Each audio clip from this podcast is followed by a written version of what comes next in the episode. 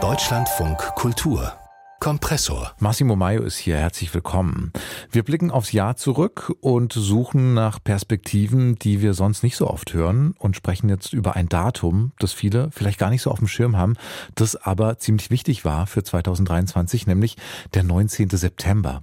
Das war der Tag, als Aserbaidschan Bergkarabach angegriffen hat, also diese Enklave, in der Armenier gelebt haben und über 100.000 Armenier und Armenierinnen waren dann eben gezwungen, ihr Zuhause zu verlassen und zu fliehen.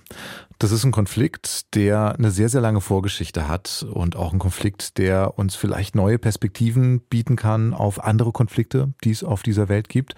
Das wollen wir uns anschauen und auch wie so ein langer und tiefgreifender Konflikt die Gesellschaft prägt und auch die Kulturwelt prägt und auch wie wir da von außen, von Deutschland aus drauf blicken. Da gab es durchaus auch Kritik in diesem Jahr. Über all das spreche ich mit Annie Menoir die in Armenien geboren wurde, die mittlerweile in Deutschland lebt und hier als freie Autorin und Podcasterin arbeitet. Hallo, Annie Menoir. Hi.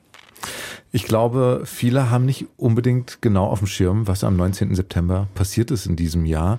Vielleicht können Sie uns das nochmal sagen. Wieso mussten 100.000 Menschen ihr Zuhause verlassen? Am 19. September 2023 kam es als Resultat einer langen Ereignisreihe zur Vertreibung aller ArmenierInnen aus der Region Arzach, die die meisten vermutlich ähm, unter dem Namen Bergkarabach kennen. Mhm. Äh, Bergkarabach ist eine Alternativbezeichnung, auf die ich gerne verzichte. Ja. Äh, weil es keinen Bezug auf die historische Bezeichnung dieser Region, auf keinen Bezug hinweist und Arzach ein urarmenisches eben Gebiet ist. Mhm. Das jetzt von Aserbaidschan angegriffen worden ist und das eben dazu geführt hat, dass da über 100.000 Menschen ihr Zuhause verlassen mussten, fliehen mussten. Wie haben Sie denn diesen Tag erlebt, diesen 19. September, als Sie davon gelesen haben oder davon gehört haben, was da gerade passiert? Von diesem Tag habe ich natürlich zum einen gelesen, aber auch direkt von Menschen aus Armenien erfahren, mit denen ich in Kontakt stehe. Und es hat sich, wie gesagt, lange angebahnt, dass es zu diesem Ereignis kommt. Wir wussten noch nicht, wann genau. Und ähm, umso ja, schlimmer ist es natürlich, wenn es dann eintritt, weil man weiß, dass man dieses Ereignis auf jeden Fall nicht verhindern kann. Man hätte es bis dahin eben politisch eindämmen können, was leider nicht passierte. Und dann war es eben zu spät und äh, die Situation war schon gegeben und es ging nur noch darum, diese Menschen sicher nach Armenien zu begleiten und sie dort zu empfangen nach einer ja sehr langen Zeit der absoluten Blockade. Mhm. Also die Menschen waren ausgehungert, hatten zum Teil auch kein, kein Wasser und mussten den Winter eben ohne Nahrung ähm, und ohne Wärme und äh, Elektrizität über sich ergehen lassen. Bis dahin hatten sich auch in Armenien eben an der Grenze NGOs niedergelassen, äh, auch äh, vor allem aber auch armenische NGOs, aber auch die Regierung hat natürlich ihren Beitrag geleistet, äh, aber eben nicht alleine. Hm. Vielleicht müssen wir das mal sagen, weil ich glaube, viele wissen das auch nicht. Ne? Es war eine Blockade, die hat neun Monate lang stattgefunden. Also neun Monate lang war Bergkarabach abgeschnitten von der Außenwelt. Es gab gar keine Versorgung. Die Menschen haben gehungert. Und es ist eine Sache, also viele Menschen wissen es nicht und es liegt vielleicht daran, dass hier in Deutschland eben auch ganz wenig darüber berichtet worden ist. Das ist eine Sache, die auch immer wieder kritisiert wurde, haben Sie jetzt auch schon gerade ein bisschen kritisiert. Und Ihre Kollegin Mariana Denjan, die auch Podcasterin ist, die hat ja extra einen Artikel darüber geschrieben und kritisiert die deutschen Medien dahingehend, dass zwar über den 19. September immer wieder dann gesprochen wurde, aber über das, was vorher passiert ist, wir in Deutschland so wenig wissen. Würden Sie auch sagen, das ist, wenn Sie es auch kritisieren, wie hier, wie hier in Deutschland über diesen Konflikt berichtet worden ist?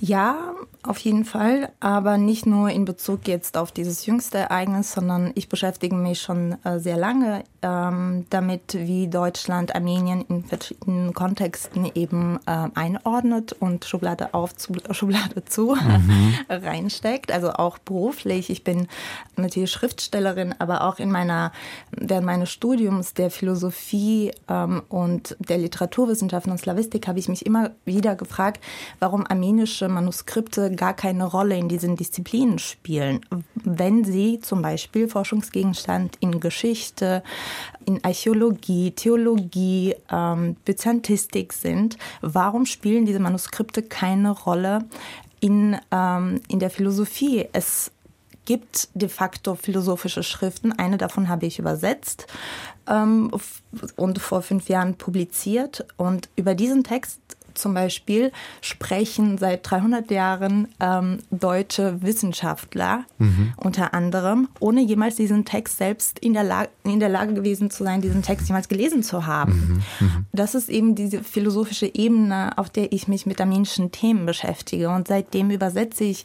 viele Texte und mache sie verfügbar, vor allem literarische Texte die alle auch dazu dienen können, eben wenn akute politische Situationen auftauchen wie jetzt, Armenien besser zu verstehen. Also es ist ein Problem, was weit über die Medien hinausreicht eigentlich. Das ist also korrekt. Und zum Beispiel innerhalb der akademischen Wissensproduktion ist es auf jeden Fall ein Thema für den dekolonialen Diskurs warum armenische Quellen eben nicht hinzugezogen werden. Armenien selbst betrachtet sich als ein europäisches Land, als eine ureuropäische Kultur.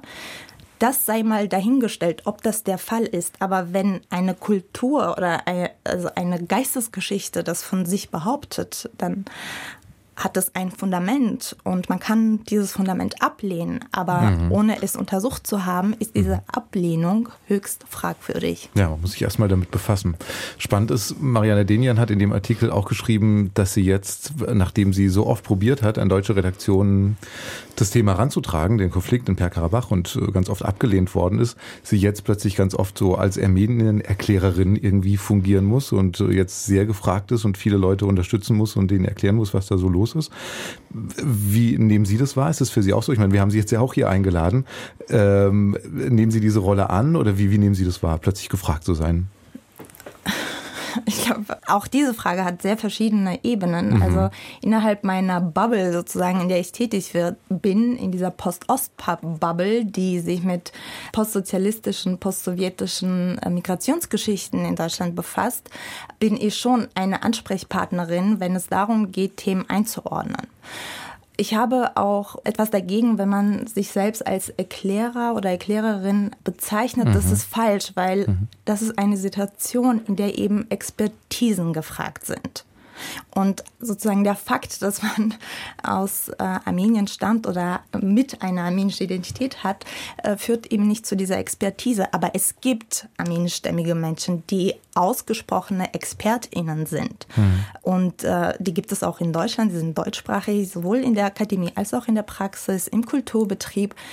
Diese Menschen müssen eben Sichtbarkeit in diesen Situationen bekommen und sie sind durchaus in der Lage, äh, kritisch sich zu diesen Themen zu äußern, weil die armenische Community ist sehr divers äh, aufgestellt aufgrund der Diaspora und es ist sowieso der Fall, dass sie untereinander sehr kritisch gegeneinander mhm. gegenüber eingestellt sind. Mhm. Also es ist jetzt nicht so, dass innerhalb der armenischen Community, es gibt nicht die Community, äh, Friede, Freude, Eierkuchen herrscht. Das ist eben nicht der Fall. Ja. Es gibt viel Streit und das ist ein sehr diskursives Miteinander und das kann man durchaus mhm. nach außen tragen. Mhm. Und dann bräuchte man eigentlich verschiedene, natürlich braucht man immer verschiedene Stimmen, um dann äh, einem, einem Sachverhalt nahe zu kommen. Können wir auch gleich nochmal drüber sprechen, über diese armenische Diaspora in Deutschland. Ich würde erst nochmal vielleicht kurz nochmal zurückgehen, weil Sie jetzt auch schon öfter betont haben, dass es natürlich ein sehr äh, weit zurückreichender Konflikt ist, dieser Konflikt im Bergkarabach und Armenien äh, ja ein Land ist, das sehr von dem geprägt ist, was vor über 100 Jahren passiert ist, der Genozid 1915,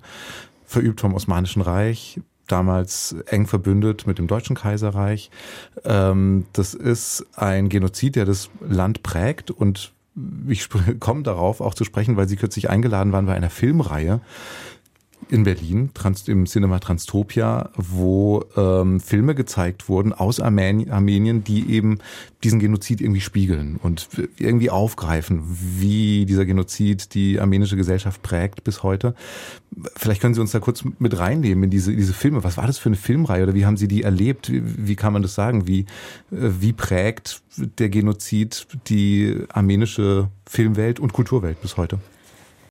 Ja, die Filmreihe wurde von Gary Vanessian kuratiert, sehr klug kuratiert und äh, die Filmvorführungen wurden durch Podiumsdiskussionen äh, oder Gespräche begleitet und Gary hat es geschafft, ganz unterschiedliche armenische Perspektiven zusammenzubringen, die in dieser Form in Deutschland noch überhaupt nicht zu hören waren. Es geht vor allem um diesen transkulturellen und transnationalen Aspekt der armenischen Gemeinschaft. Wir identifizieren uns als Armenierinnen. Wir sprechen die Sprache oder eben auch nicht. Aber es gibt etwas, was uns verbindet. Gleichzeitig sind wir aber Teil ganz unterschiedlicher Gesellschaften und sind in unterschiedlichen Sprach- und geografischen Räumen aufgewachsen. Ich bin in Russland aufgewachsen. Es gab viele PodiumskollegInnen, die eben einen Bezug zur Türkei haben, zum Libanon, Syrien. Wir alle können eben mit einer gewissen Distanz über den Genozid sprechen, obwohl jeder von uns familiären Bezug dazu hat, weil jeder Mensch, äh, jeder menschstämmige Mensch mit diesem Genozid direkt oder indirekt mhm. zu tun hat. Und äh, die Filmreihe ist ja die Dokumentation, die künstlerische Dokumentation der Entwicklung der Erinnerungskultur in Armenien, die äh, durch das sowjetische Regime sehr stark ähm, eingeschränkt war und bis zu Stalins Tod sogar komplett verboten war. Bis 1953 durfte man man über den Genozid überhaupt nicht sprechen. Und während des stalinistischen Terrors ist nochmal eine sehr große Menge an Menschen in die Gulags geschickt worden, kurz mhm. nach dem Genozid, nach dem Zweiten Weltkrieg. Es hat einfach ein ernstzunehmendes demografisches Problem in Armenien verursacht, das alles zusammen. Und ohne die Kunst, ohne die Literatur und die Malerei, bildende Kunst, wäre die Verarbeitung dieser Ereignisse überhaupt nicht möglich gewesen. Mhm. Haben Sie denn da vielleicht nochmal einen Film auch gesehen, der Ihnen vielleicht auch nochmal selber eine neue Perspektive gegeben hat? Oder einen Film, der, ja, der Ihnen einfach nochmal eindrücklich in Erinnerung geblieben ist? Also ich selbst war zu der Vorführung des Filmes Aurora eingeladen und für mich war diese Perspektive, die weibliche Perspektive auf Gewalt, nochmal so ein Weltöffner. Ich habe in diesem laufenden Jahr an einem Hörbuch gearbeitet, äh, das mit dem armenischen Genozid zu tun hat. Und äh, eben auch äh, da habe ich mich mit der weiblichen Perspektive auf Gewalt beschäftigt. Und das ist so verstörend, dass Frauen nochmal durch ihren Körper in eine Leidenschaft gezogen werden und durch sexuell, sexuelle und sexualisierte Gewalt diese Erlebnisse des Genozides nochmal gesteigert werden. Und ähm, das ist auch ein Aspekt, der jetzt erst so zutage kommt und wirklich artikuliert wird, weil es natürlich auch sehr schambehaftet ist. Wir haben äh, armenische Frauen, die eben vergewaltigt wurden, von denen Kinder gezeugt wurden, die in der Türkei leben und die mit der Zeit erfahren, dass sie armenischstämmig sind und das auch für sie schambehaftet ist, weil das Bild äh, des Armeniers oder der Armenierin ist äh, ja sehr negativ behaftet und Armenier ist ein Schimpfwort in mhm. der Türkei. Mhm. Weiterhin. Weiterhin, mhm. nach wie vor, ja. Es leben ja sehr viele Armenierinnen, Armenier oder mit armenischen Wurzeln weltweit. Es gibt eine ganz große Diaspora weltweit, die natürlich auch mit, der, mit dem Genozid zu tun hat und mit der langen Konfliktgeschichte. Und es gibt in manchen Ländern ja schon auch, als ich denke an Frankreich, Charles äh, Aznavour, ne, ein, ein großer, ein, ein ganz populärer, großer Sänger, Schauspieler, der dann auch Botschafter war, armenischer Botschafter in der Schweiz, also eine ganz wichtige Figur. Und ich habe dann überlegt, ob mir da in Deutschland jemand einfällt, aber so eine ganz große Figur fällt mir nicht ein. Wie würden Sie das denn beschreiben? Die armenische, Sie haben schon gesagt, es gibt nicht die armenische Community, aber sagen wir, die, die diverse armenische Community in Deutschland, gibt es sowas? Gibt es sowas wie eine armenische Kulturszene oder sowas in Deutschland? Ähm, also ich lebe ja die meiste Zeit meines Lebens in Deutschland und ich erlebe jetzt erst, dass eine ja zusammenhängende äh, Szene entsteht, mit der ich mich auch sehr gut identifizieren kann. Ich glaube, in Deutschland gibt es über 30 verschiedene armenische Gemeinden. Das zeigt schon mhm, mhm. eben äh, die, die sehr Vielfalt. distanzierte Sicht auch aufeinander. Ja, mhm. zum Teil in Berlin gibt es zwei oder drei, also ich weiß es nicht mal genau. Und mhm. es gibt das Ararat-Kollektiv in Berlin. Ja, ja, es gibt natürlich viele Menschen im Kulturbetrieb, die für sich einzeln etwas machen, also innerhalb dieser Gemeinden, aber wie gesagt, nicht in dieser Form, die mitten in die Dominanzgesellschaft mhm. ähm, sticht. Warum das so ist, es gibt viele Gründe dafür. Äh, darauf will ich jetzt hier auch gar nicht eingehen mhm. und ähm, auch nicht rumspekulieren. Aber für mich ist es wichtig, dass armenische Sichtbarkeit aufgrund äh, von Kunst und Kultur und des politischen wirklichen Diskurses entsteht und nicht aus dieser permanenten Opferperspektive, darauf haben wir alle keinen Bock mehr. Mhm. Wir wollen selbst bestimmen, wann wir wie über den Genozid sprechen. Und wenn wir darüber sprechen, mhm. dann ist es nicht die Selbst Opfermachung, sondern es ist eben ein Teil unseres alltäglichen Lebens. Wir müssen uns täglich damit beschäftigen. Dass es diese Notwendigkeit gibt, darüber zu sprechen, ist eine gesamtgesellschaftliche Frage in mhm. Deutschland. Ja. Eben. Weil wir permanent eben mit Verleugnung zu tun haben. Mhm. In Deutschland und vielleicht ja auch weltweit und nicht nur in Bezug auf Armenien, sondern auch sonst sind wir ja gerade ganz viel damit beschäftigt, also mit Konflikten beschäftigt, mit großen Konflikten die ja eskalieren und wo sich alle fragen, ja, was machen wir da? Denken wir an Israel, an die Ukraine. Ich weiß nicht, ob das jetzt ist eine große Frage und ist vielleicht auch zu viel verlangt, aber irgendwie habe ich mich trotzdem gefragt, ist es denn, kann man vielleicht aus der armenischen Geschichte irgendwelche Erkenntnisse ziehen, was den Umgang mit solch großen Konflikten angeht? Also kann man, kann man irgendwas lernen, kann man da irgendwas mitnehmen quasi aus ja, der armenischen Geschichte um sie dann jetzt hier in die Gegenwart zu bringen zu, zu anderen Konflikten, die sonst noch weltweit herrschen? Ach, ich glaube, so speziell an Armenien kann man, kann man lernen, dass man dieses Geschichtsbewusstsein für sich haben muss und dass man sich nicht auf eine gesellschaftliche Verarbeitung eines Ereignisses warten muss, damit es die Legitimation bekommt, daran zu gedenken weil es unter Umständen sehr lange dauern kann, wie im Falle von Armenien über 100 Jahre. Und natürlich ist auch immer das Problem des Geschichtsrevisionismus da, also durch die Täter, wie zum Beispiel durch die Türkei und auch Aserbaidschan im Moment. Aserbaidschan versucht sich ja eine Geschichte zusammenzuklauen und zu propagieren. Zum Glück gibt es genügend wissenschaftliche Positionen dazu.